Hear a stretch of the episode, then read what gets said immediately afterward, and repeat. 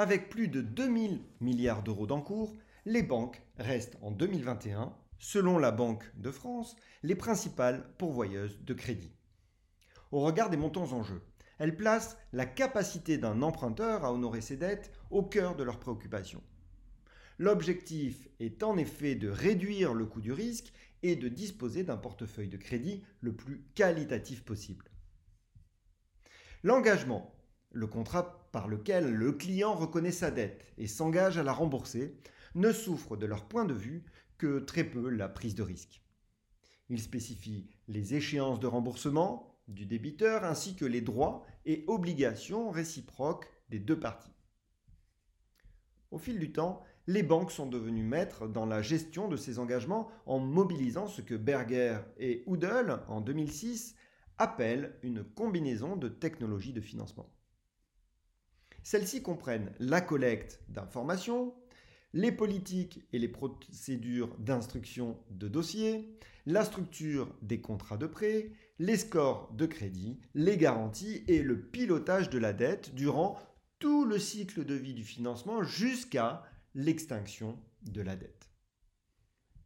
La nature des contrats s'inscrit plus globalement dans la politique de crédit de l'établissement. D'une banque à l'autre, la combinaison de technologies peut conduire à des engagements plus ou moins contraignants pour le client. Au niveau organisationnel, l'activité est contingentée par des exigences prudentielles et réglementaires. Celles-ci jouent un rôle clé car elles imposent aux banques des niveaux de provision et de fonds propres visant à anticiper la survenance de défauts de paiement.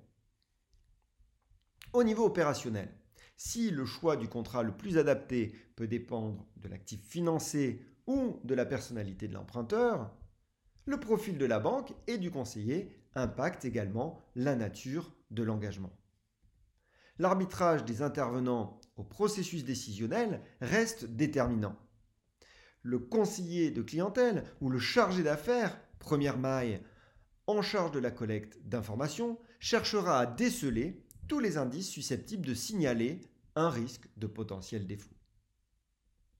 Si cette latitude permet d'adapter au plus près la décision de la banque, elle peut également conduire à des arbitrages infructueux. En dépit des nombreuses procédures et structures mobilisées pour cadrer au plus précis la décision, certains signaux peuvent être mésinterprétés par le banquier et conduire à des biais décisionnels. Ce sera le cas d'une surréaction à un signal comme le genre ou l'origine ethnique de l'emprunteur, ou encore le cas d'un entrepreneur en difficulté ou ayant déjà connu une faillite.